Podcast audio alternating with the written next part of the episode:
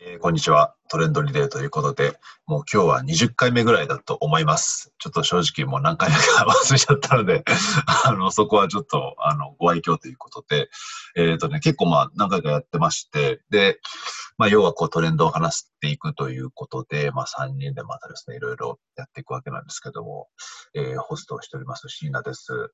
えっ、とですね、今日は、あの、まあ自己紹介についてはですね、あまあ、最近ハマってるドラマということで、えっ、とですね、僕は、あの、ちょうど二郎さんに教えてもらった、あの、ジンっていうやつ ハマってますよっていうね、すごい僕が言いやすい。あれ、音割れてます？僕の。大丈夫ですか ?OK です、OK です。えっ、とですね、あのーまあなんでしょうね、Amazon プライムは結構最近ちょっとハマってますね。あのということで、最近ハマってるストリーミングサービスということでですね、あの皆さん自己紹介に添えていただければと思います。二郎さん、どうでしょう？最近ハマってるドラマでいいんですか？ドラマでもいいです。まあ、で言うと、今多いと思いますけど、半沢直樹さんですかね。へー。そうっすね。結構、まあ、リアルなね、あのビジネスの中であれやるとマジで殺されますけど、あんなやついたらマジでしばきますけど、ただまあね、今のこう完全懲悪ってそんなこう白黒分けられて、そこをズバッと切りに行けるっていうのは、まあ、日本の中ではすごく受けるんだろうなというふうにも思いますし、まあ、ちょっとね、今の皆さん見られてます？あれ。はい僕見てないです。あ、見てないんですね。うんもちろん見てます。ね、設定にかなり無茶あるだろうみたいなところはあるんですけど、はい。いやいや、それやりすぎだろうとか思いながらも、見つつ、思いつつ、まあ、なんかこう、いいなと思って見てますね。へーはい。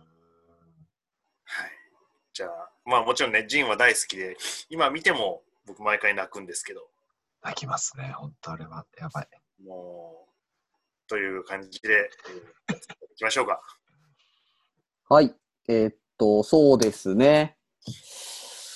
うーん、なんかそうですね、今はちょうどこう、ミャンマー関連のことでいろいろと動き、動いていて、なんか、ね、今週末というか今週からセミナーが3週連続なので、その準備してたり、なんだかんだしてます。あ忙しい。久々に、はい、ちょっとミャンマー関連、楽しいなと思いながらやってますね。で、ハマってるストリーミングサービス云々っていうのでいくと、うーん、そうですね。やっぱまあ、アマゾンプライムはすごく、こうね、む昔からこうミャンマーにいた頃から、戻ってきてやっぱ荷物をパッと送るのに使ってたんで、その意味でこう登録していて、その流れで Amazon Music も使えるというか、うん。それで結構あの、アレクサを置いて音楽聴いてたりとか、うんな感じをしていたり、まあね、ちょっと鬼滅の刃をちょっとアニメで見てみたりとか、あなんかそういうのにはこう使ったりしてますね。最近ハマってるドラマでいくとね、僕も半沢も見てるんですけど、もう一個はなんか今、とあの星野源でしたっけ？なんか特攻、機動、機動隊かなんかのなんか、基礎なんとか MI なんとか4みたいな、なんかそんなようなやつがあって、えついこれをね、見てしまっている2週間連続って感じです。いいですね。はい。結構ね、意外に面白いですよね。僕全然見てなかったんですけど、ドラマとか、そういうの。そうっすね。面白いですよね。よくできてますよね。うん。とね。すごいですよね。わうん。かりました。ありがとうございます。まあ、ちょっとね、はいそういうアイスブレーキングというか、まあ、何なのかわからないですけれども、えっ、うんとですね、えーちょうど2日前ぐらいですかね、あのー結構世間のニュースで、うんあのー4月から6月期決算が出たよと。うんうんうん。まあいろいろ、まあ、ニュースが出て、まあ、任天堂うんぬんとか、動はい物の森だよねとか、メルカリはとか、はい。あの、いろいろ出てましたけれども、うん。うん。まあ、ちょっと今日はその辺をね、まあ、なかなかあの、決算と内部事情、まあもちろん知るわけもなしということで。まあ、とはいえ、まあまあ、大企業にも勤めたり、うんなんでしょうね、そうではない形で働いてたりもするわけで、うんまあね、なんかこの辺の数字どどうなんみたいなのをですね、うんまあ、ちょっとあの話してみたら面白いかなということで、うんでまあ、大きくはですね、これまあ NHK のニュースにも出てるんですけれども、うんまあ、東証一部の企業で4月から6月決算、うんまあ、集計すると、うんまあ、最終益79%減と。うーん。で、まあ、71社が赤字になったとはいはいはい。いうことで、えーうんそうですね。うん、そんな感じのニュースが出てましたね。で、まあ、なんか、そうですね。特に、例えば、まあ、まあ、任天堂、メルカリ、トヨタとかいろいろありましたけれども、うんなんかその中で注目、注目してる企業というか、なんか引っかかった企業とかありますか？皆さんの中で。うーん、まあまあね、こう、良くも悪くもやっぱトヨタが黒字っていうのは気になりましたよね。ああ、天下のトヨタ。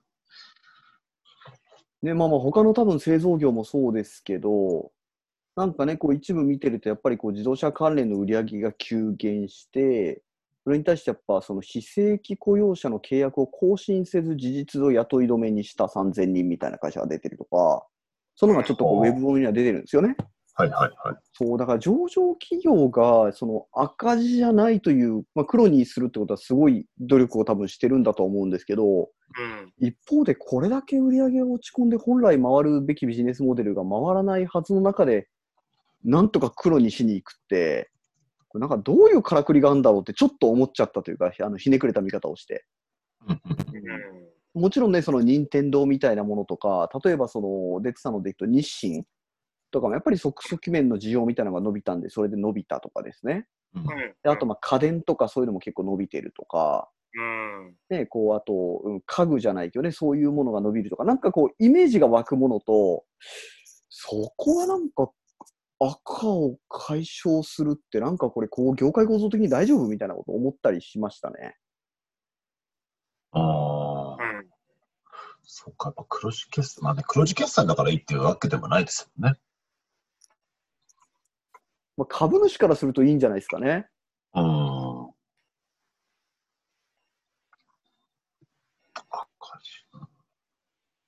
うん、もう結構こう僕としては、そのまあやっぱり赤字が3割ぐらいの会社が赤字っていうのはちょっと違和感をまず全体として感じたんですよね。うん。うん。一部上場企業がちょっとどういう会社が入ってるかって全銘柄を把握してるわけではないので、でもこう世の中の全体のこの閉塞感とか、ビジネスが動かないって言ってる中で、3割だけなのかって感覚をちょっと受けたっていうのは僕の正直なところですけど、その辺どどうですか？これ僕の見方だけなので。なんか決算だけじゃないんですけど、ちょっといきなり話広げちゃうかもしれないですけど、はいはいはい。あの、コロナショックサバイバルかな？ほう。富山和彦さんって方はいはいはいがい。らっしゃる本で、うん。このコロナのショックは3段階に分かれていると。ほう。で、第1段階が飲食とか、まあうん。飲食中心かな、航空とかかな、うんうん大打撃が来て、うん。うんこれが1年目の去年なんですよね、大体。きょ去年というか、この1年か。この1年ぐらいで、で大企業はなんだかんだ資金力とかあったりするんで、とか、うん。あと、こう B2B のやり取りって、先にも、なんだろう、受注しちゃってるんで、お金が入ってくる状態になる。うんうんただ、その翌年以降の投資っていうのは、企業の予算があったりして、こう、1段階ずれるので、うんうんそれが、このままいくと来年にドカンとくると。うんでそうすると、それが一気にグローバルだったりとか、ファイナンスレベルでの、もうもっとでかいショックになって、うんそれが3段階目で、一番ここが危険だみたいな。っていうのから考えると、意外と大企業、今年は大丈夫なのかもしれないうんというような見立てもあったりはしますまあ確かにね、本当飲食とかね。観光とか、うん。うん。ね、まさにこういろいろね、政府は言われてますけど、やっぱ GoTo トラベル、GoTo イートみたいな、旅行業とか、で飲食業っていうのは確かにすごく大打撃今受けてますよね。うんうん。うん。まあ、ちょっと参考情報までに、あの、伝送さんですね。伝送さんの4月から6月の決算見てみると、うんまあ、大体1000億の赤字と。いう、なっていて、で、大体トヨタさんのサプライヤーさんって、その、まあ、一社依存はやめようということで、うん一応その売上比率を見てみると、うんトヨタグループの販売が大体50%なんですね。うんでそれ以外が、まあ、あの、まあ、おそらくトヨタさん以外に納品していると。うんまあそういう構成の中なので、うんまあ、やっぱあれでしょうね、なんかそのメーカーの本体からの、こう、まあ、プレッシャーみたいなのは、まあ、うんもちろんあるのかなというところ。まあ、ね、なんかこう、一応、なんでしょうね、この、トヨタさんの改善っていうのは、あの、まあ、見る人が見ればすごいと。中の人が見ると、まあ、結構えげつないと。いうこともね、言われたりもしますので、なんともね、ちょっとこう、どこまで、ね、見ていいかわかんないですけど、でもね、なんかその物量的にはやっぱ軒並み、えーまあ、このデンソーさんの決算見る限りでは、フォルクスワーゲン、日産、鈴木、マツダ、スバル、うんぬんとかっていうのは大体ね、平均すると40%ぐらい減ってるという感じでしたね。うん、うん。だから、ね僕も、えっ、と、次の決算だから7月から9月うんとか結構勝負かなって僕勝手に思ってるんですけど、うんうん。特にやっぱアパレルとかの影響がね、多分、春物倒れて、うん秋物でさらにドカってくるはずなんで、うんそこの辺が多分11月とかにアルミになると、なんかこう、本当に冬越せんのかよ、今年。みたいな、なんかそんな空気になってくるんじゃないかな、みたいなですね。うん。なるほどね。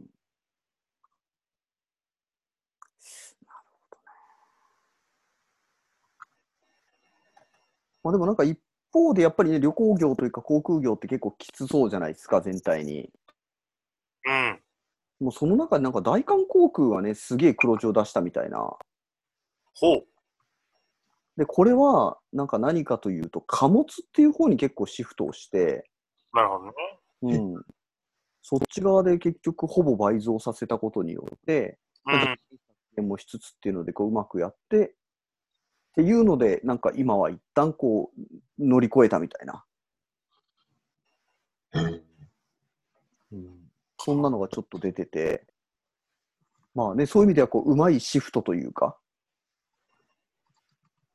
うん。うん。うん。なんかそういうものをやってる業界もあるんだなとは思ったんですけど、うん。なんかこう、この業界大きく変わっていくんじゃないかみたいなことを思う業界ってあったりします？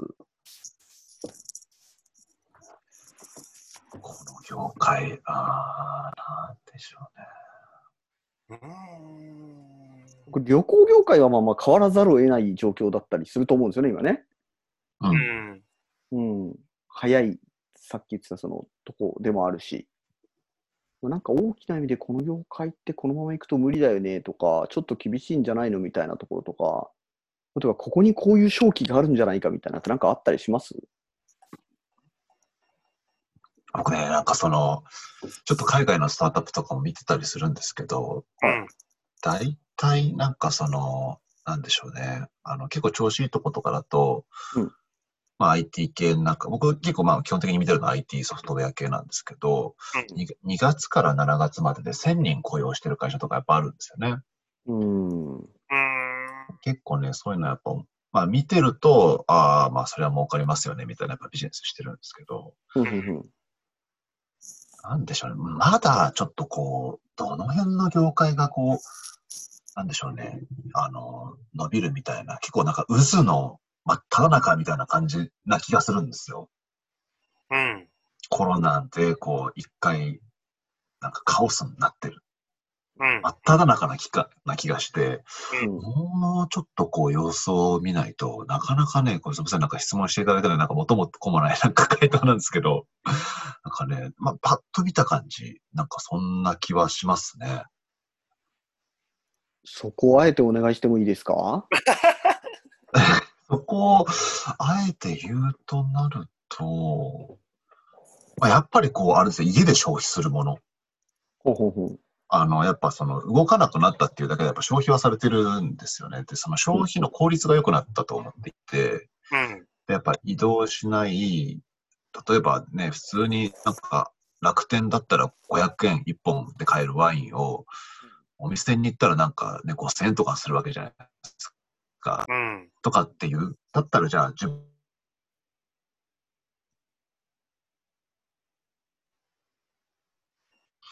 なんかそういうこうちょっとシフトになりつつあるというか、なんかその外出て話すとか、外出てご飯食う、ランチするとか、まあもちろん大事だと思うんですけど、うん結構その、結構みんな家の中で消費してるはずなんうで、ん。まあ家消費系、プの話をすると、あの、結構鏡ぐらい大きなディスプレイを家に届けて、サブスクリプションで、その、なんでしょう、あのトレーナーがあの鏡に映し出されて、エクササイズをするとうんうん。いうやつとか、今ちょっと、ちょっとぐらい前から結構流行ってるんですけど、まあそういうのがポコポコ出始めてきてると。そこなんかもやっぱね、すごい伸びてて、ペロトンの株が爆上がりしましたね。うん、そんな感じです。ペロトンのなんかね、子供みたいなのがいっぱいできてるんですよ。え ーどこですか？ペ、ペ？ペロトンっていううん。電動自転車っていうの、なんてエアロバイク？フィットネス用バイク。ああ、はいはいはいはいはい。フォルムがかっこよくて、デザインがかっこよくて、うん iPad がついてるんですね。はい。で、特定の時間にみんなでそこにアクセスして、うんなんだろう、一緒に運動ができる体験へえ。のようなビジネスがあって、はいはいはい。スタートアップだったんですけど、この期間にめっちゃ上がってましたね、株価。そっか。だからお家で系は確かにね、そのエクササイズもそうだし、食べるもそうだし、うんうん。で、なんか例えばそのソファーが売れるとかそういうのもあるんでしょうし、うん。まあ、お家を充実させる系はちょっと出そうですよね。うんうんまあ、それこそ引っ越しとかするとかね、郊外に移るとか、いね、インターネット引くとか、うん。確かにその辺はあるだろうん。う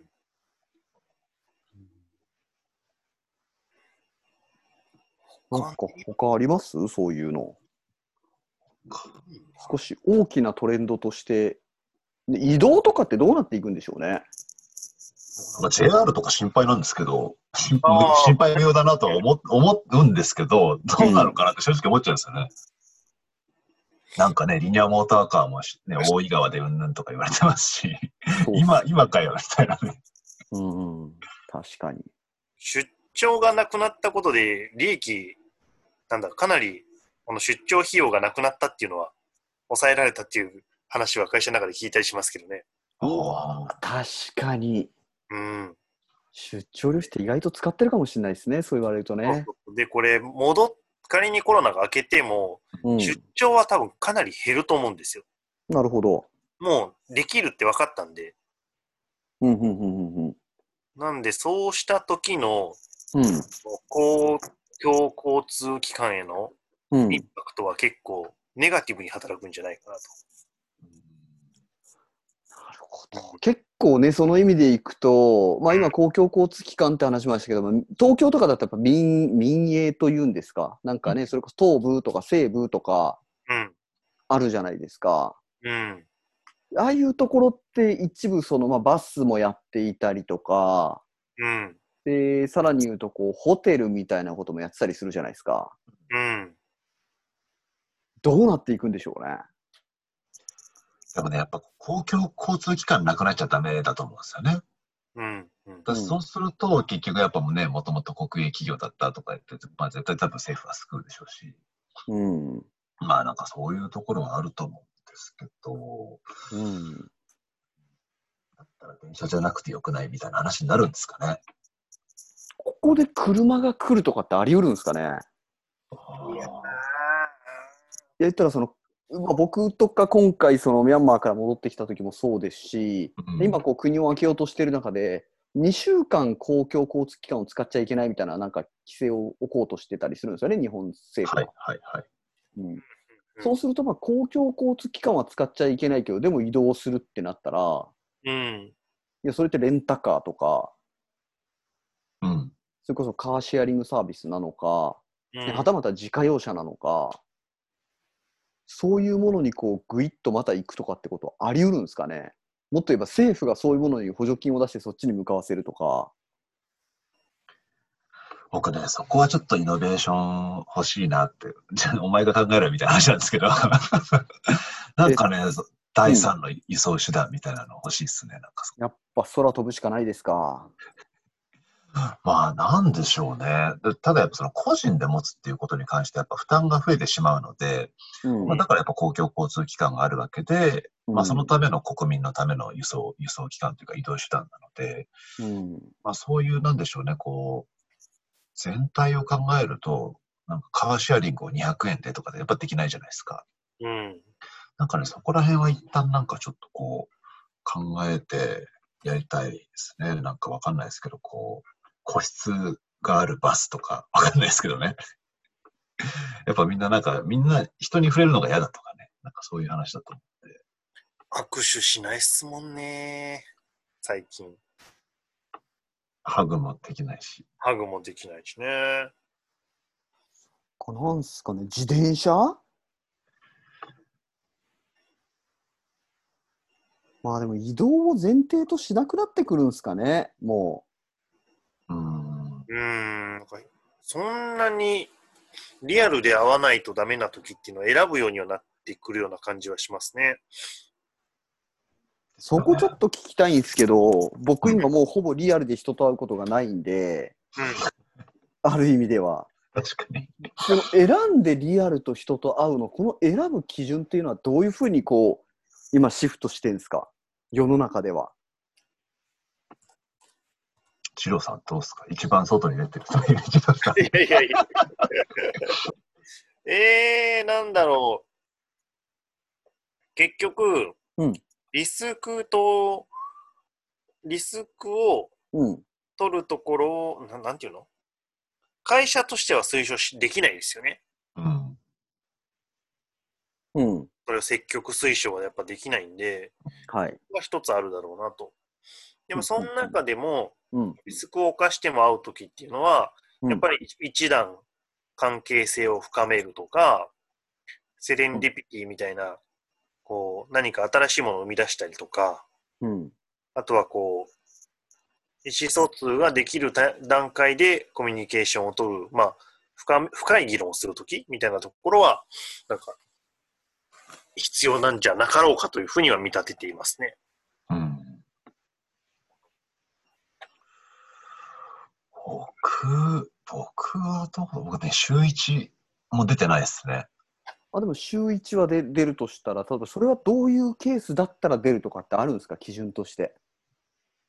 うん、今度来、来週、まあ、お盆明けに、あの、あ会うのは、まあ、やっぱお客さんが、あの、紹介をしてくれるっていうので、じゃあそこの本社で、あの、会いましょうっていうことで、うん。まあ、お互い、あの、3人、4人、結5人、6人ぐらいですか？うんその6人ぐらいが会議室に集まるっていう、まあちょっとそれ密じゃん、みたいな話なんですけど。まあでもね、そういう時とかですかね。ちなみにこれに対して、向こうからオンラインでやりましょうよって言ったら、どうするんですか？僕は全然いいですよ。ってことは、究極はまだまだそれはオンラインでもいいものを、今回は会いに行くってことじゃないですか。うん。何なんですか、ここ。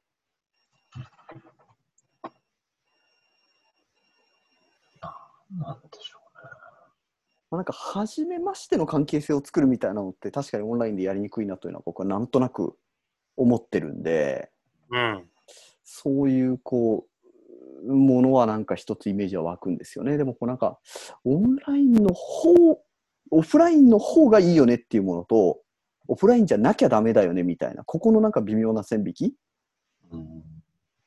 とかってどうやってこう今後シフトしていくのかなって気になってて。わかんないですけど、僕が思うに、なんかその、効率を求めるビジネスの方ほどうんオンラインになりそうな気がするんですよね。はいはいはい。で効率を求めないプライベートの方がリアルになるっていう、なんか僕の中でなんかそういう分け方はしてるわけじゃないですけど、なんかそんな感じがするというか、面白い。例えばじゃあ家族で、なんかその、お盆だから、ちょっとじゃあご先祖様にって言った時に、じゃあそれオンラインでやろうよってならないじゃないですか。じゃなくて、まあ家族とか親戚で、なんか昔の話をしてて、そうなった時って絶対多分効率の話じゃないと思うんですよ。うんなんかその移動中に、ああ、あだああだったよね、こうだったよねとかって、そういう話をして、ご飯食って、まあ効率を一切求めない時こそオフラインだと、僕はなんかちょっと最近思ってます。なるほど。キーワードは効率なんですね。うん。まあ確かにビジネス自体がね、こう今のビジネスも超効率を求めに行くビジネスが多いと思うので、うん。なるほどね、効率ね。うんうんうん、まあね、移動しなくていいとか、まあいろいろ効率の良さはありますよね。まあオンラインで、こね、利便性の先にあるようなもんですからね。うん、確かに確かに。うん。だその効率ばっか求めすぎちゃうと、ジュロさんがさっき言ってたサレンディピティみたいなのなくなっちゃって、なんか偏りすぎるのも良くないと思うんですよ。うん。だこれマジ合う必要あるみたいなやつも一応あってもいいのかなっていう。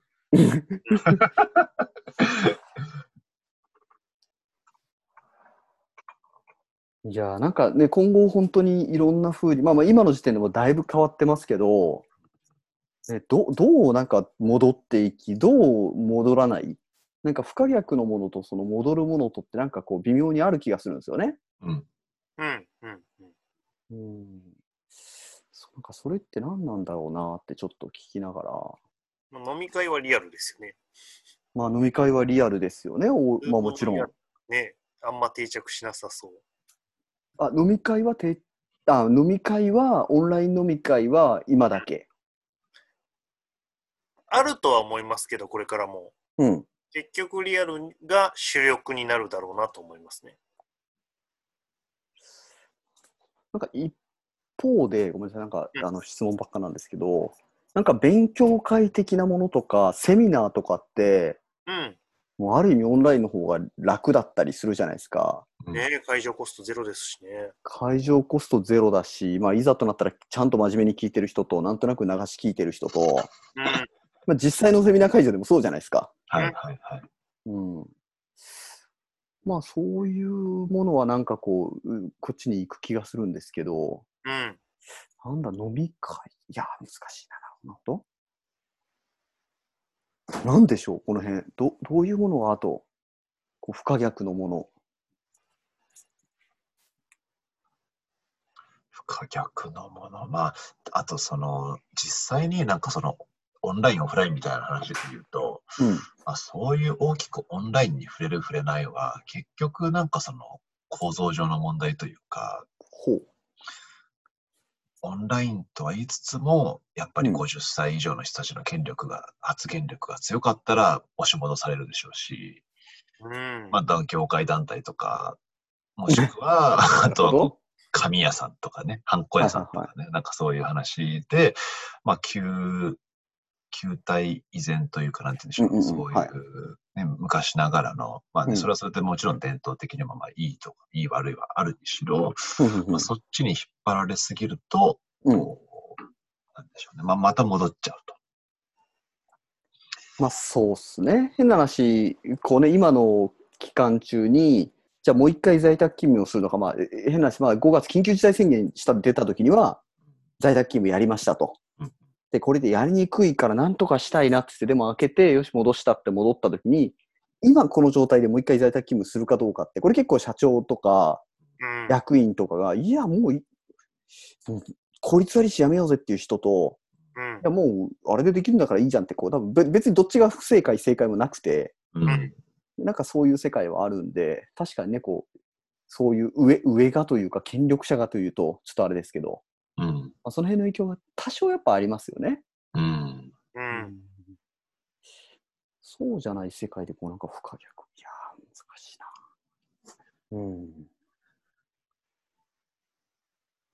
効率っていうのは一つのなんかヒントっぽいですね。うんそうですね。まあなかなかこう、ね、なんでしょうね。うん。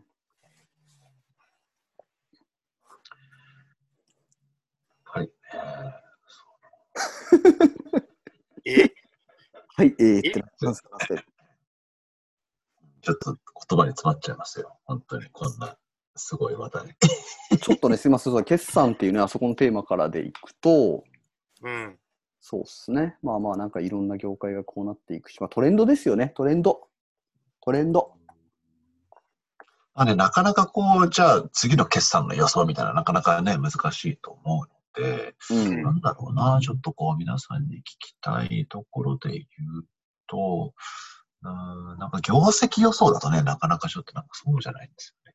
そう。なんか数年とかね、まあトレンドって今回ね、我々こうトレンドリレーでトレンドって言ってますけど、これ別にね、なんか今この瞬間のトレンドとか、ね、あのツイッターのトレンドみたいなのじゃなくて、もう少し長い意味のトレンドだと思えば、かその辺でこう、なんか椎名さんがいい質問を投げてくれると思うんですけど、そろそろ。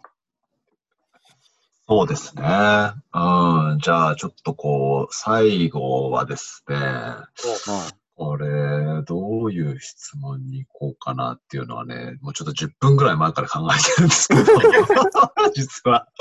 それがね、なかなかこう、降ってこなくてですね。まあまあ、ちょっとどうしようかなとも思いながらも、うーん、そうですね。まあ、オンライン、オフライン、サブスク、ドラマ、メディア、コンテンツ、そうですね。あの、どう、うん、これね、難しいですね。ちょっとこれ質問をね、なんか、今年のあなたの消費はどう移行しそうですかとかって言っても結構それコロナに左右されるじゃないですか、ぶっちゃけ。確かに。コロナしたいですって言っちゃえば、まあなんかそれまでなんで。なんだろうな。まあそうですね。じゃあ、おうち消費以外で、はい。うん、消費してるものって何でしょうかっていうの。僕にされても、いや、難しいな。以外か。うんなんか今、パッと出てきたのは、はい。あの、自己投資みたいなところにお金を回す人はちょっと出るのかなとはちょっと思ったんですけど、でもそれもやっぱりおうち投資、お自己投資？うん。セミナーに参加するとか、何かスキル習得にお金をかけるとか、うん。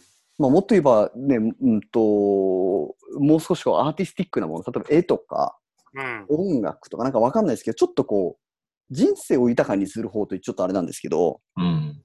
そういうものへのお金の使い方っていうのはやりたいなと思うけど、でもそれもお家だなってちょっと思ったんですけど、確かに、おうちつながり。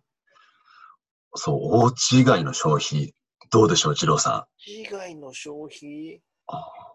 ランニング？一緒だよな。まあまあ、でも外っちゃ外ですもんね。うん。なんだろうな。家以外でうん。消費ある？家以外の消費、どどうなんですか？例えばレストラン行くときにちょっと高い店に行くようになるとか、ああ。まあ、でもそれも一つかもしれないですね。あるんですか？あるんですか？うんそういうのいや、わかんないです。あんまりね、こう、推奨するもんじゃないですけど、うん。今、名店が空いてたりはしますけどね。ああ。ああ。うん。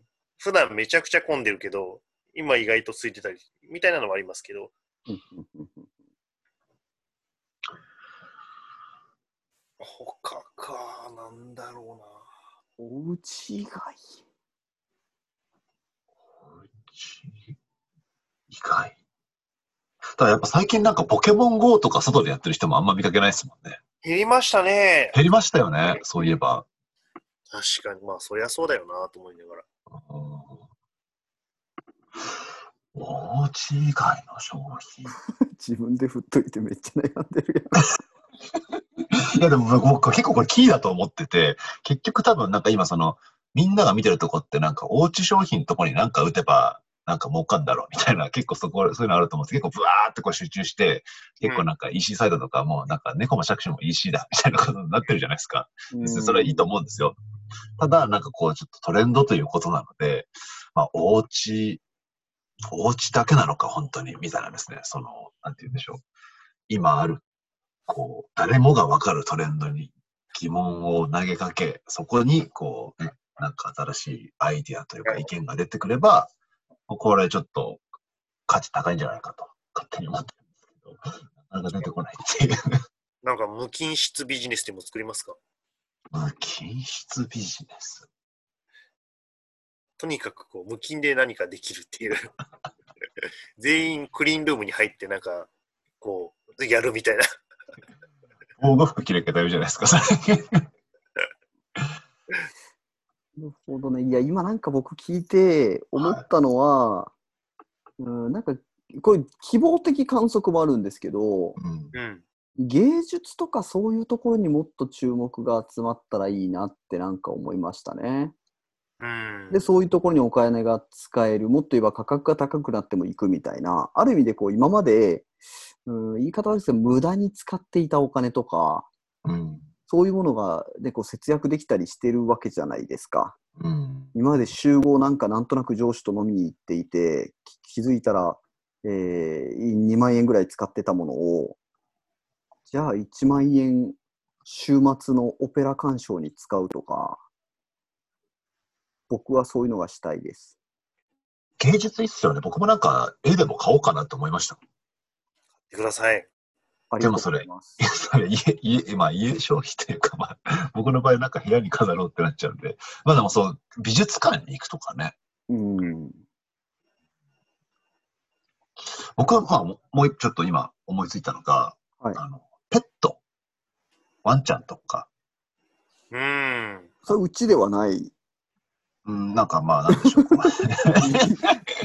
まあ家なんですけど、うんこう、ドッグランとかわかんないですけど、ペペットと一緒に泊まれるなんとかとかあるじゃないですか。うんまあ、そういうところ行って、まあ、よ要は、あの、ペットって、まあ、非効率の極みだと思うんですよ。うん。確かにね。うん。なんか、そういうところ、まあ、平日はオンラインでがっつり効率を極め、うん。例えば、こう、休みの日は、もう、ペットと、もう、非効率を極めるみたいなですね。なるほど。うん。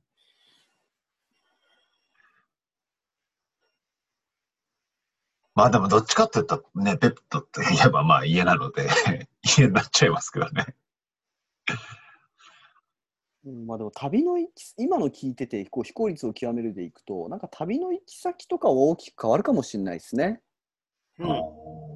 なんかこう人が多いところに別に行きたいわけじゃないけどまあ結果的に人が多いところに行ってたところがこう誰もいなさそうなところに行くみたいな。うん。うん。なんかわかんない。ありました。これちょっと最後は、あのーは旅で行きたいところ。え？それで最後？最後ダメですかいや、今すごいいいなと思った質問だったんですけど、全然ダメ。ななんかね、そう、旅の仕方変わるんだったら僕らどう思うんだろうなと思って。いやいや、旅の仕方変わるかもっていうだけで、そこはね、ちょっとわかんないですよ。え、でもどこ行きたいですか？今ですか？これ、いつものあの最初の入りの話ですか、これ。ねこれこれ、あの、締め、締めで、締め。締めですから。えそんな示唆、示唆飛んだ話できないですよ。ありますけど、行きたいところは。あ、ちょっとどこですか？どこですか？普通の観光地ですよ。僕、写真好きなんで、こう、テカポコに今行きたくて、カポコ。フィン、えっ、と、どこだ？ニあ、ここニュージーランドね、ニュージーランド、うん。はい。世界で一番星が綺麗に見える場所っていうのがあるんですよ。ロマンチックやな。ポコって湖ですか？湖です。あ本当だ、世界初の星空遺産って書いてある。星空世界遺産って書いてある。えここに行きたいなと思ってました。このね、完全に何の示唆にも富まないこの ただの旅でもやっぱ海外なんですね。海外は行きたいですね。国内じゃないんですね。それは、なんかコロナ関係なしに、まあちょっと海外行っていいよって言われたら、じゃあ、テカポコ行くって感じですか？そ次行くんだったらそこだって思ってました。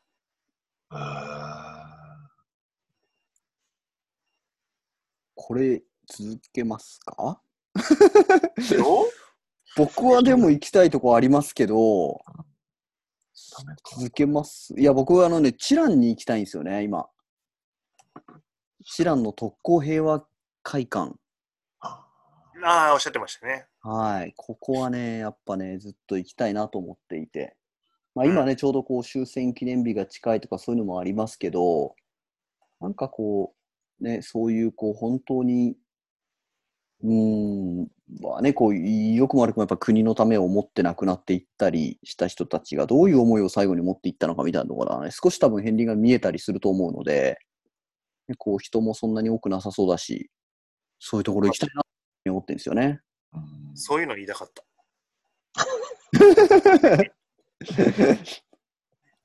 でも、そうか、そうですよね。人、人がいないところとかになっちゃいますもんね。まあそこでもそんなに気にしてないですけどね。でもまあ一応、あうん。ーじゃあやっぱ行きたいところって戻るんですかね？戻る？その需要として。なんかこう旅旅行とか、その観光産業ですよね、要は。その辺なんか戻るのかな。いやでも感染リスクさえなければ、すやっぱりこう、うつうつとしていて、旅がいいなとか、外に出るっていいなとか、気分が違う場所、空気が違う場所、行くのがいいなっていう人は多いというか、改めてそこの価値に気づいてる人はいる気がしますけどね。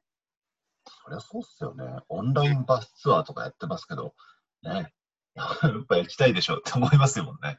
うん。確かちなみに最後、じゃあ椎名さんがあの行きたい場所とめっちゃかっこいいフレーズで締めるって流れだと思うんですけど。お願いします。いいに。ぞんだよ。はい、これ失敗したなこれ、僕はですね、やっぱあれだね、ああれですよ、あの、ロライマ、ロライマ台高地っていうんですか、あの、ベネズエラの、あの、エンジェルフォールがあるっていうですね、あの、はいところに行きたいなっていうのが、結構ずっと昔からあってね、はい。あそこだとこう密にならなそうだなということで、はい。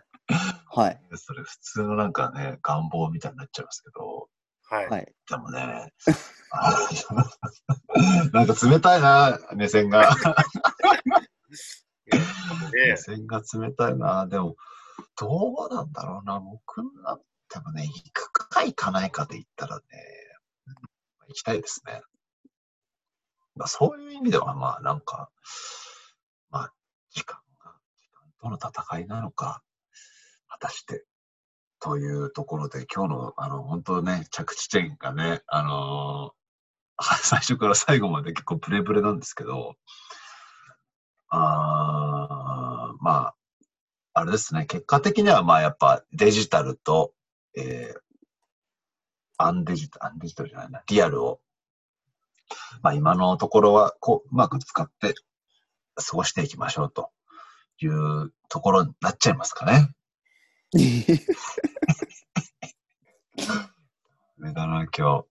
全然あれだわ、キレ、キレ、キレがないな。そうですね。いや、でもなんかね、あのーちょっとぐっと戻りますけど、今なんか最後ね、その旅みたいな話をしましたけど、うん。なんかやっぱりこう、うん、今回の決算とかを見ての、なんかね、その裏側みたいなところとか、あ、そうか、こういうふうに人の心理が動いてんだな、みたいなこと、なんか見えると思うんですよね。それこそ日清とか任天堂とか、そういう話もそうだし、なんかそういうところにこう、もう少し見ていくと、なんかトレンドみたいなことが見えてくるかもしれないですよね。これ日本と世界が一緒なのかとか、それもわかんないので、まあ、その辺多分ね、椎名さんが来週ぐらいにパシッとまとめてきてくれると思うんで、確かに楽しみしてます。うん。まあ、そういう意味では、ちょっと来週とかゲームとかの話面白いかもですね。ああ、ゲーム産業。うん。あつ森とかみんなやってます？ややってなないいっ。す。僕もやってないです。で、なんかそういうのとか、あの、うん。ね、まあ結局家消費になっちゃいますけどね。まあでもやっぱね、そういう、まあ今の動きなんで、まあそういうところを探っていくと、うん、まあ、そういうところが見えてくるのか。でもね、とは言いながら、僕結構、くそ、なんていうの今年、来年、うん、今年中は結構コロコロ変わっちゃったりすると思うんですよ。ニーズというか。うんうん家消費だとか言いながらみんな飽きて外行っちゃったりとか。うん。うん。まあ、来年、夏以降ぐらいにこうちょっと修練していくんじゃなかろうかっていうところね、勝手な見立てなんですけど。そうなった時に何が伸びてんですか？うん、それそれが分かったら苦労しないですよ。ねまあ、ちょっとそれ、分かんない。まあ、そのタイミングとかもね、まあもちろん難しい話ですし、うん。まあね、どれだけ政府がお金入れるかとかってね、いろいろあると思うんで、まあそのうちになんかこうね、あの、わかんないですけど、ね、Facebook とかね、そういうところはなんかまた新しいことやるのか、消えてなくなっちゃうのか、ブロックチェーンがなんとかなのかとかね、いろいろあると思うんですね。いや、でも本当そうじゃないですか？結構。なんかもう要素はね、いろいろあると思うんで。ちょっと今日はあれですね、閉じた方がいいかもしれないですね。そうですね。じゃあもうちょっとね、今日は。たまにはこういう回もあるということで。はい。ええ今日はこれで閉店ということで、こういう日も素敵ですね。うんはい。こういう日があってもいいともということで、本日は、えー、お聞き苦しい内容だったかとは思いますが、ありがとうございました。ありがとうございました。